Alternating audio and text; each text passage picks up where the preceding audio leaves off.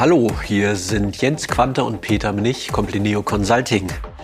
So wie in unserem gemeinsamen Buch Vier Reifestufen einer resilient agilen Organisation wollen wir in unserer Podcast-Reihe das Kamingespräch mit verschiedenen Ansprechpartnern fortsetzen. Dabei gehen wir der Frage nach, was kennzeichnet organisationale Resilienz und wie kann diese im gesamten System gestärkt werden.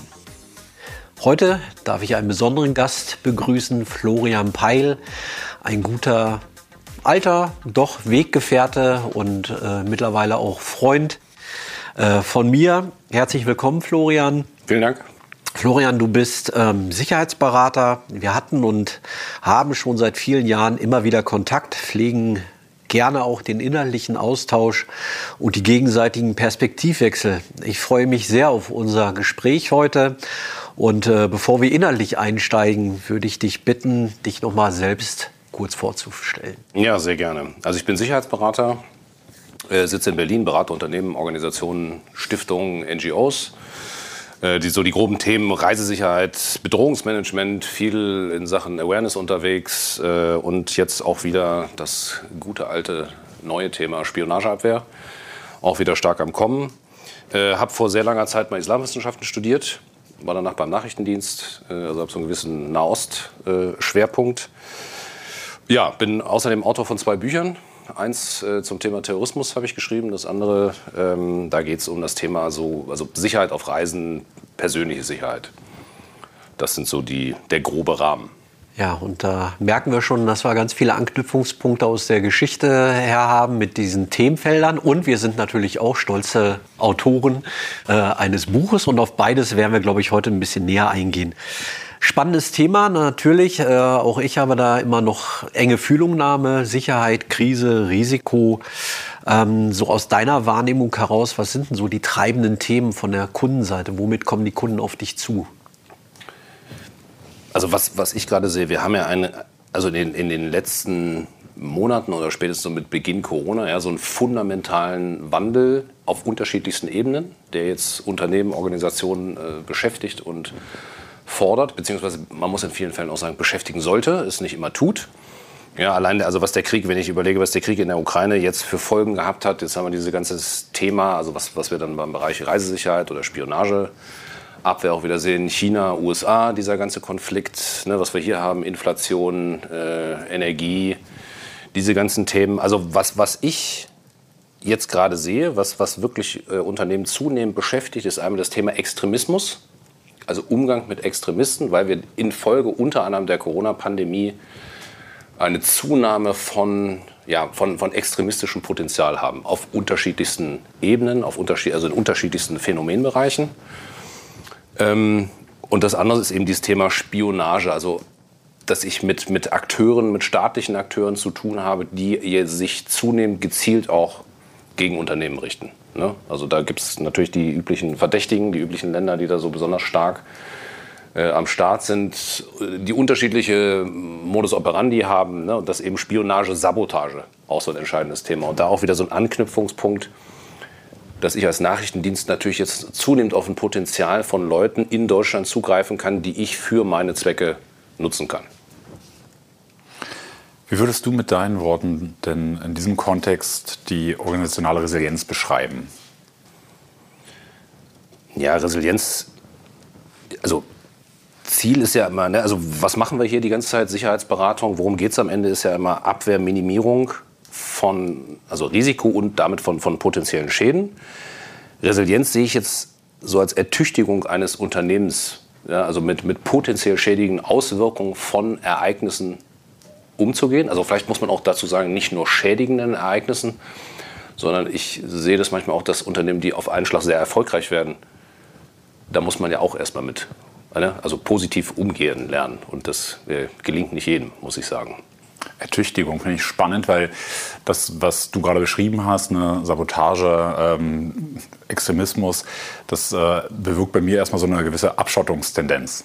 Also dicht machen, Firewall hochziehen, in irgendeiner Form Wissen für sich sichern, äh, seine Leute sichern.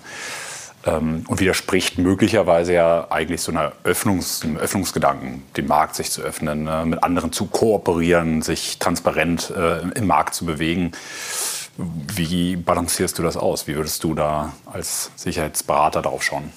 Also ich finde es ja total interessant, weil wir gerade zwei unterschiedliche Strömungen haben. Ja? Wir haben einmal so einen Zeitgeist, ne, der so in Richtung Offenheit und äh, also speziell ja auch in Europa, gerade jetzt auch in Deutschland, Diversität, Toleranz und so weiter, was jetzt alle Unternehmen sich äh, zunehmend auf die, auf die Fahnen schreiben. Wir aber Akteure haben außerhalb unseres ja, wie soll ich sagen, unseres Bezugssystems, unseres kulturellen Bezugssystems, also die einfach andere Werte haben, ja, andere Interessen haben und die das teilweise als Schwäche interpretieren. Also, um es ganz offen zu sagen, manchmal ist es auch einfach eine Schwäche. Wir machen uns an Flanken auf, wo wir das nicht tun müssten, ohne dadurch weniger tolerant oder divers zu sein. Da hätte ich gerne mal ein Beispiel. Wo siehst du denn da gerade so auf äh, unseren Markt bezogene Schwäche? Also ganz konkretes Beispiel, Krieg in der Ukraine ging los, dann hat man eine gewisse, also schon am Anfang Abwanderung von, von äh, wie soll ich sagen, also von Fachpersonal aus der Ukraine, auch aus Russland, die nach Deutschland kommen und dass es Unternehmen gibt, die sagen, herzlich willkommen, also ohne Überprüfung, die einfach direkt in die Unternehmen übernommen wurden teilweise oder übernommen werden sollten. Häufig ist es ja dann so im Ansatz irgendwie gescheitert. Und wenn man dann sagt, Entschuldigung, das, das geht nicht. Ja, also das ist, ist ja ganz freundlich, ist alles eine wunderbare Idee, aber das ist derart, derart naiv. Hm. Ich weiß ja nicht, also das ist ja für mich als Nachrichtendienst, ne, wenn ich jetzt wieder aus der, aus der Angreifer, aus der Täterperspektive gucke, ist ja wunderbar, dann schiebe ich einfach ein paar Leute äh, damit rein und dann werden die einfach direkt ins Unternehmen übernommen, ähm, ohne dass ich da irgendwelche Background-Checks mache, ja, gucke, mit wem ich da zu tun habe. Vielen Leuten auch überhaupt nicht bewusst ist, was für eine Bedrohungslage wir aktuell haben. Hm. Ja, also die einfach so im Dunkeln rumschwimmen und ich sage immer so, also ja, dieser Ausdruck, die mental im Merkelschen Biedermeier verhaftet sind. Mhm. Ja, und das ist wirklich, wir haben gerade so wirklich Zeit, also Zeitenwende stimmt ja, aber auch geopolitisch. Ja, also alles wird jetzt nochmal auf den Prüfstand gestellt, alles wird umgewälzt. Und das ist auch, ich meine, wisst ihr, ne, wisst ihr genauso gut und besser als ich, extrem herausfordernd. Mhm. Und das kommt bei vielen nicht an, weil sie das einfach nicht wollen, nicht können. Also bei mir triggert es ganz stark, dass ähm, ja, ich sag mal, Spielen, ne, das Serious Gamers mit eingebaut haben, auch in das Buch, äh, wir haben es Polaritäten-Memory genannt, dass du genau diese ne, Polarität haben könntest, Solidarität, Öffnung und gleichzeitig sagst, aber es muss nicht ohne, ohne Kontrolle funktionieren. Also es ist kein Widerspruch, es muss beides in, in einem gewissen hohen Reifegrad auch funktionieren. Das verstehst du auch unter Ertüchtigung eines Unternehmens im Sinne der, der Resilienz? Ja, würde ich so verstehen. Also das, das, Problem ist ja immer, dass Sicherheit nach wie vor in den meisten Fällen immer noch negativ behaftet ist, ja, so mit Einschränkungen. Und das irgendwie positiv umzudeuten, ja, also im Sinne, äh, ne, Peter, du hast dich auch viel damit beschäftigt, dieses ganze Thema Sicherheitskultur und, und wie gestalte ich sowas und also wie besetze ich das Thema positiv? Ist sehr schwierig. Für die meisten ist es häufig immer noch so, äh, wir machen Sound drum und dann steht ein Wachmann da äh, von einem der üblichen Dienste dann habe ich natürlich Sicherheitsmaßnahmen. Ja? Die sehen, also ich sehe, ich habe eine Sicherheitsmaßnahme zum Anfassen. Die bringt aber überhaupt nichts. Ja? Weil die ja mit der Art der, gegen die Art der Bedrohung, also keine Maßnahme gegen die Art der Bedrohung ist. Deswegen schließt sich das meiner Meinung nach überhaupt nicht aus, aber das ist auch wieder so ein Zeitgeist-Ding, ja, dass man gerade merkt, es geht immer, also Polarität, entweder oder. Schwarz-Weiß, ja, entweder dies oder das, äh, hier, Energiewende, ja oder nein, Klimawandel, gibt es den oder gibt es den nicht die Wahrheit in Häkchen, ja, die ja irgendwo dazwischen oder im Graubereich liegt, die fällt ja irgendwie so ein bisschen hinten runter. Und das sehe ich halt, das ist total das Problem. Ja, dass man einfach sagt, ich kann ja sehr positiv sein, ich kann ja auch Leute aufnehmen und so, ist ja alles wunderbar. Und trotzdem kann ich doch mal prüfen, wer das überhaupt ist. Das ist doch meine Verantwortung. Ähm, weil du mich auch gerade noch mal erwähnt hattest, äh, ich für mich denke, habe Antworten und, und, Wege gefunden, äh, die aber auch noch nicht vollständig sind. Und im Grunde genommen kennzeichnet das auch so ein Stück weit die, die Philosophie auch unseres Buches, auch in dem neuen Denken, würden wir jetzt behaupten, als neues Denken. Ähm, wir beide als äh, ja, verhaftete Risiko- und Sicherheitsleute kenne das ja, dass ein Großteil der Kunden erst zu uns kommen, wenn das Kind in den Brunnen gefallen ist. Gleichzeitig denke ich mal auch im Rahmen dieser Zeitenwende, dass man diesen Mehltau im Denken auch mal ablegt und dass es auch gute Beispiele gibt. Fallen dir ein, zwei gute Beispiele ein von Kunden, die da vielleicht mit einem anderen Denken, mit einer anderen Haltung herangegangen waren? Und, und was war das Auffällige vielleicht dabei oder was war das andere dabei? Nicht, nicht leicht zu beantworten, muss ich sagen. Muss ich tatsächlich ein bisschen nachdenken, nach wirklich positiven Beispielen. Ähm, also vielleicht, da hast du vielleicht mehr. Ähm, ich, ich, also wo ich das sehe, je älter, je traditioneller ein Unternehmen ist, desto schwieriger ist es natürlich da entsprechend äh, Veränderung herbeizuführen. Wo ich das häufig sehe, ist eher so in diesem Bereich Organisationen, Stiftungen zum Beispiel, ja, weil die Leute ohnehin ein Mindset haben, die haben, die haben schon von vornherein sozusagen ein, ein gutes Mindset, wo man dann vielleicht nur so ein bisschen äh, anpassen und justieren muss. Ja, und man dem Thema Sicherheit, man liebt das vielleicht nicht, aber man weiß, das ist eine Notwendigkeit, damit man auch äh, in fünf oder zehn Jahren noch da ist. Ne? Also der, Jens, deine Frage Resilienz, am Ende dient ja alles auch dem Fortbestand des Unternehmens ja, und den, der Unternehmenswerte. Weiß nicht, Peter, hast du denn? Du hast bestimmt Beispiele. Ja, aber du kennst ja unsere Kernaussage, ich dürfte sie dir erzählen, aber dann müsste ich dich anschließend erschießen. Gut, das wäre wär nicht das erste Mal. Das, das, was wir tatsächlich ganz häufig bei, bei unseren Kunden wahrnehmen, ist auch die, das Bewusstsein oder auch äh, die, den Willen, sich auch neuen Perspektiven oder Gedanken zu öffnen. Und wenn man bereit ist, erstmal vom Mindset her ja, diese Öffnung auch mitzunehmen, dann äh, lässt sich da auch, äh, lassen sich da auch neue Lösungswege Wege oder Gedanken tatsächlich mal im, im Austausch auch finden. Jens, magst du das eventuell noch ergänzen?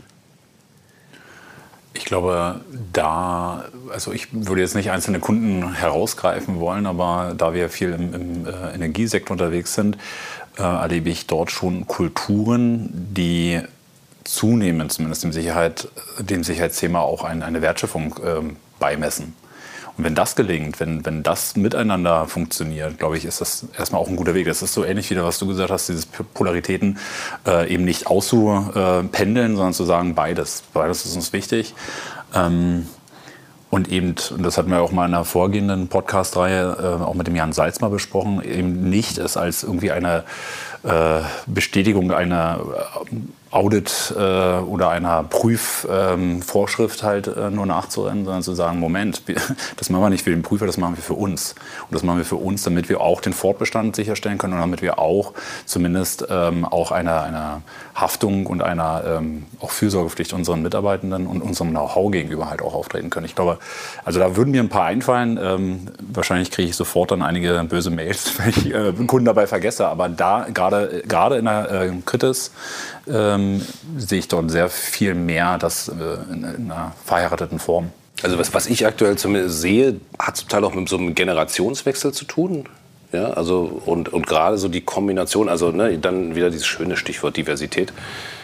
Wenn man diese unterschiedlichen Einflüsse hat, was natürlich ja, große Herausforderung, das alles irgendwie sinnvoll unter einen Hut zu bringen. Aber wenn das gelingt, kommen da ja manchmal doch äußerst äh, produktive Sachen bei raus. Ja, und ich also man sieht das teilweise die Akademisierung dieses ganzen Bereichs, äh, weiß nicht, hat Vor- und Nachteile. Ich weiß nicht, wie ihr das seht, ja, aber zumindest gibt es auch wieder so ein bisschen frische Gedanken und andere Ansätze. Und also man merkt, also ich finde, man merkt schon, dass da langsam so ein, so ein gewisser Wandel irgendwie auch zu spüren ist. Akademisierung meinst du so Management-Proofed-Ansätze, also zu sagen, ne, ist ja gut, dass das ein Mehrwert im Sinne der Erfahrung ist, aber kann man den auch valide auch äh, bestätigen, kann man den äh, replizieren oder was meintest du mit? Ja, also einfach, dass wir auch mehr hm. Hochschulausbildung haben in dem Bereich, ja, weil früher, also wenn wir wirklich jetzt über einen klassischen Sicherheitsbereich reden, ja, wo man kam entweder aus dem Militär, hallo Peter, äh, oder aus dem Bereich Polizei und manchmal gab es noch Leute, die dann eben aus dem Bereich Nachrichtendienste kamen, deutlich weniger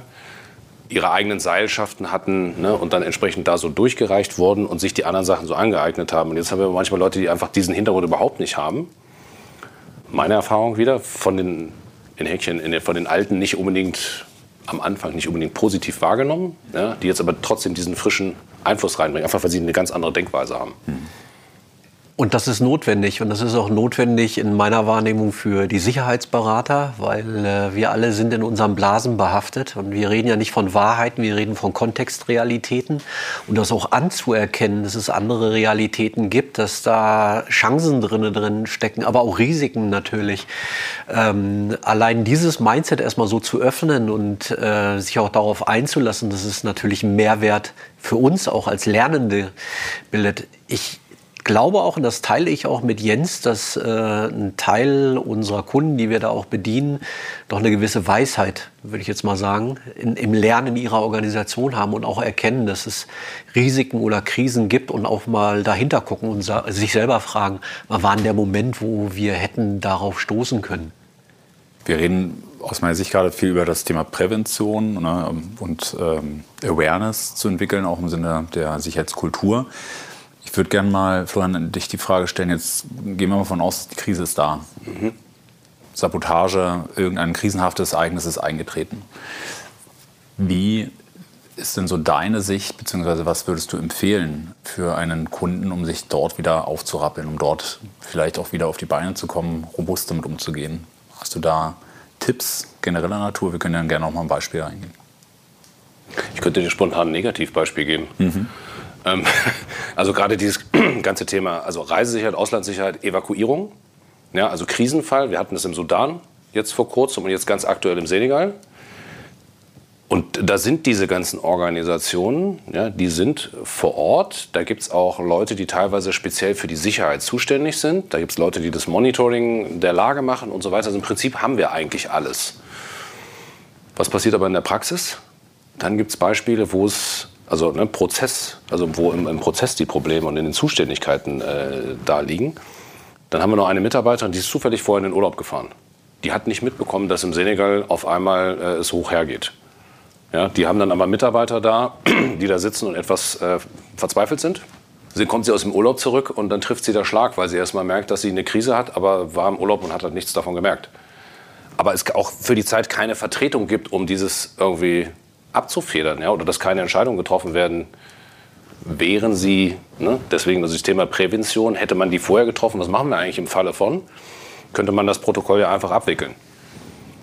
So, dann passiert aber erstmal nichts. Und dann sitzen die Leute da und je länger du wartest, desto schwieriger wird es natürlich, die Leute da rauszuholen. Und nicht nur schwieriger, sondern es wird teurer. Ja, also man kann das ja konkret in US-Dollar messen, mhm. was es jeden Tag mehr kostet. Ja, also deswegen, ich bin immer Prävention, und da haben wir immer das Problem, dass Prävention wieder schwer zu verkaufen ist. Ja, weil alle sagen, ja, wieso ist doch noch nichts passiert, warum soll ich jetzt was machen? Ne? Wenn du sagst, Sicherheit als Wertschöpfung, super, ja, wunderbare Idee. Trotzdem sehe ich das häufig im Alltag immer noch, dass die Leute sagen, es gibt ein Gesetz, deswegen muss ich das machen und deswegen mache ich das Allernötigste. Wenn dann solche Krisen eingetreten sind bei deinen Kunden, wie hoch ist die Bereitschaft bei den Kunden daraus zu lernen? Also muss jetzt nicht gleich so ein Lessons Learned äh, Workshop sein, äh, ein Tag, wo man alle zusammenholt, aber gibt es in irgendeiner Form eine formalisierte ähm, Herangehensweise, um, um daraus wirklich für sich Erkenntnisse zu ziehen und dann halt in Zukunft auch anders vorzugehen? Also die gibt es in den meisten Fällen ja schon, zumindest auf dem Papier. Ne? Und das Problem ist ja dann, wie implementiere ich so, dass die Leute das wirklich leben.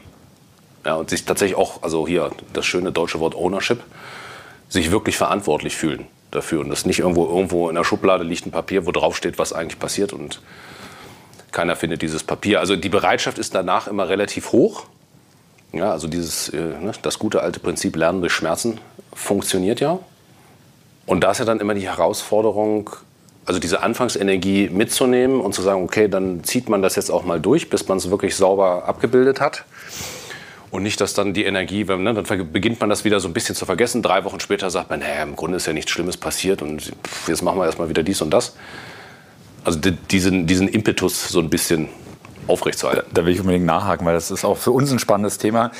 was es manchmal auch schwer macht, Kunden zu vermitteln, Auftraggeber zu vermitteln, was denn Prozessbegleitung heißt. Also Begleitung bepreist man dann in also nicht, Form. nicht vor Gericht gehen. Nicht vor, vor Gericht gehen, auch kein äh, Hostess-Service, sondern tatsächlich einen Prozess dort als, als Bearingspartner zur Verfügung zu stehen. Welche Erfahrung hast du ähm, auch äh, hoffentlich im Sinne der Best Practice gesammelt, dass dieses nach drei Wochen äh, ebbt das wieder ab, dass du auch mit, mit deiner externen Brille mhm. schaffst oder auch der Kunde selber im besten Fall sogar dass dieses Thema längerfristig nachhaltig auch wirklich zu einer Veränderung führt? Also einfach wird es ja immer dann, wenn die Leute dann auf einmal diese, ne, also ah, es ist ein externes Thema, viele wollen das ja häufig gar nicht. Also gerade dieses Thema Sicherheit wollen viele, kriegen sie irgendwie so rangeklatscht, wollen sie eigentlich gar nicht haben. Aber sobald man dahin kommt, dass die Leute irgendwie so eine Art intrinsische Motivation entwickeln, also das, was ich meinte, Ownership, fühlen sich wirklich verantwortlich, ab da wird es eigentlich gut. Oder Betroffen. kann gut werden. Betroffenheit. Wenn die betroffen ja. sind, wenn sie sich selber betroffen fühlen. Ich finde es spannend, weil in meinem Kopf geistert gerade so rum Ownership. Wir Deutschen sind ja herrlich gut darin, äh, über Schuldfragen zu sprechen. Also wie kriege ich das getrennt? Es geht nicht um die Schuld, es geht nicht um die Frage, wer, wer hat das verursacht, sondern Ownership im Sinne der Lösung. Wer, wer ist ähm, Owner äh, der, der zukünftigen Veränderung? Noch ein schönes Beispiel, äh, Evakuierung Afghanistan. Ja, also mein Kollege Malte Roschinski hat das ja äh, da stark betreut. Und da war einfach das Interessante, man hat die ganzen Behörden, ja, also alle waren da irgendwie involviert äh, und, und so ein bisschen so die Quintessenz aus der ganzen Sache. Wer sich an das offizielle Protokoll gehalten hat, der sitzt heute noch da. Ja, also wer darauf vertraut, dass das Auswärtige Amt, jetzt habe ich es gesagt, das Auswärtige Amt äh, sich da, ne, also die sind so in ihren Protokollen und Prozessen dann irgendwie gefangen und am Ende ist ja immer das Problem in der Politik oder in vielen Politikbetrieben ja grundsätzlich, wer ist denn jetzt wirklich zuständig? Mhm. Ja, das ist ja auch ein Weg, um irgendwie Zuständigkeiten und Verantwortung zu verschleiern und das zu verwässern. In so einer Situation natürlich fatal. Wer ist durchgekommen? Die Leute, die im Sinne der Lösung, die einfach nur gesagt haben, okay, wir müssen die Leute da rauskriegen und wie es funktioniert, ist vollkommen egal. Das ist für mich der Unterschied zwischen Verantwortlichkeit, weil das, was du beschreibst, ist eine Verantwortlichkeit auch auf politischer Ebene mhm. und Verantwortung. Das ist für mich ein selbstgewählter ähm, Aspekt an dieser Stelle. Und wenn ich Verantwortung gewählt habe, auch auf der politischen Seite, dann erwarte ich dort ein anderes Handeln. Mhm. Wenn ich die Verantwortlichkeit festgelegt habe, ja, dann muss ich äh, möglicherweise nach Protokoll arbeiten oder sichere mich ab oder lege es auf Wiedervorlage. Ja. Das ist natürlich auch so ein bisschen der Unterschied. Bei groß, also meine Erfahrung so ein bisschen in großen Organisationen hängt es auch immer vom Typ, von der Persönlichkeit ab. Ja, da gibt es Leute, die natürlich das auch wirklich total annehmen und machen und, und leben und so. Aber in der Tendenz natürlich in kleinen Organisationen besser verankert. Weil wenn ich alle Mitarbeiter kenne, für die ich verantwortlich bin, ja, oder da sind vielleicht Familien jetzt irgendwo, die, die im Sudan festhängen und so, dann habe ich ein ganz anderes, also ich hätte dieses andere Verantwortungsgefühl, ne, die da rauszubekommen, als wenn ich sage, es ist irgendwie ein Kollege XY nie gesehen, weiß ich nicht. So, ne, deswegen gute Unterscheidung, finde ich für uns, äh, uns hilft als Orientierung auch unser Modell, unser Neoresilienzmodell, äh, auch gerade bei dem Fall, was du angesprochen hast, weil einerseits geht es für mich ähm, um Stabilität, um Prozesse, um Behörden, um klare Verantwortung äh, und andererseits, und das ist der Gegenpol, um, um flexibel zu reagieren, ja, um in der Lage zu leben, ja, ähm, und äh, da hilft dann natürlich auch so unsere Polaritäten oder die verschiedenen Qualitäten, die es dann in dem Moment braucht. Ja, was äh, bewegt dann Leute in dieser Situation auch Entscheidungen zu fällen? Ja, äh, was bringt die selber dann in die Lage? Ja, was brauchen sie dazu? Warum funktioniert das? Ja? Und was ist es gerade das, was die Leute da auch dann sicher macht oder zum Funktionieren bringt?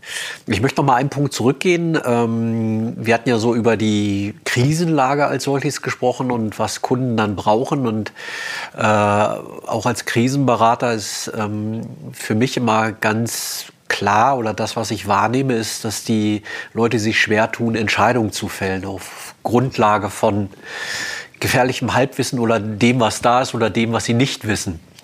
Du hast ja in deinen beiden Büchern äh, von dem sogenannten Oder-Loop gesprochen, als in unserer Wahrnehmung ein mögliches Entscheidungsmodell.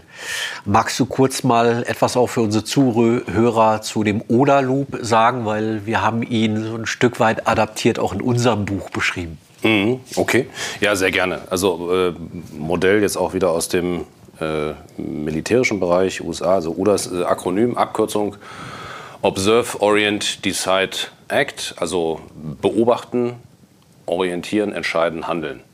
Ja, und das heißt, also wenn man es jetzt auf den Sicherheitsbereich anwendet, dass man sagt, ja, orientier, äh, beobachten, also ich mache ein Lagemonitoring, wie ist die Lage in einem bestimmten Bereich, Ne, also Jens auch wieder proaktiv sein, von Anfang an dabei sein, die Lage immer im Blick haben. Und dann, gut, wenn ich die Lage kenne, und dann ist ja die Frage Orientierung. Also wo befinde ich mich in diesem ganzen Gebilde? Was sind meine Ziele? Wo, wo möchte ich hin? Ja, also gibt es irgendwie eine Sicherheitslage? Da ist also ne, Beispiel Senegal, Sudan. Auf einmal sind da Unruhen.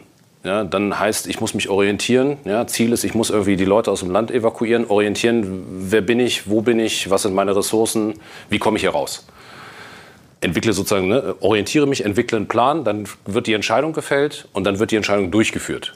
Ja, und das Interessante an dem Modell ist ja eigentlich ein super banales Modell, denkt man erstmal. wenn ich es konsequent anwende, ja, also wenn ich wirklich mal Lagebeobachtung, ich orientiere mich, ich entscheide auch, treffe eine Entscheidung, ganz wichtig. Daran scheitern nämlich viele. Ja, also da wird beobachtet, bis der Arzt kommt und man orientiert sich, äh, aber tatsächlich einfach dieses, ne, was du sagtest, Peter, eine Entscheidung treffen. Das machen wir jetzt. Selbst wenn die Entscheidung falsch ist, also vermeintlich falsch. Und dies dann durchzuführen, weil es geht erstmal darum, ins Handeln zu kommen. Ja, und die Idee hinter dem Modell, so verstehe ich das zumindest, ist eine permanente Neuanpassung an die Realität, die sich permanent verändert.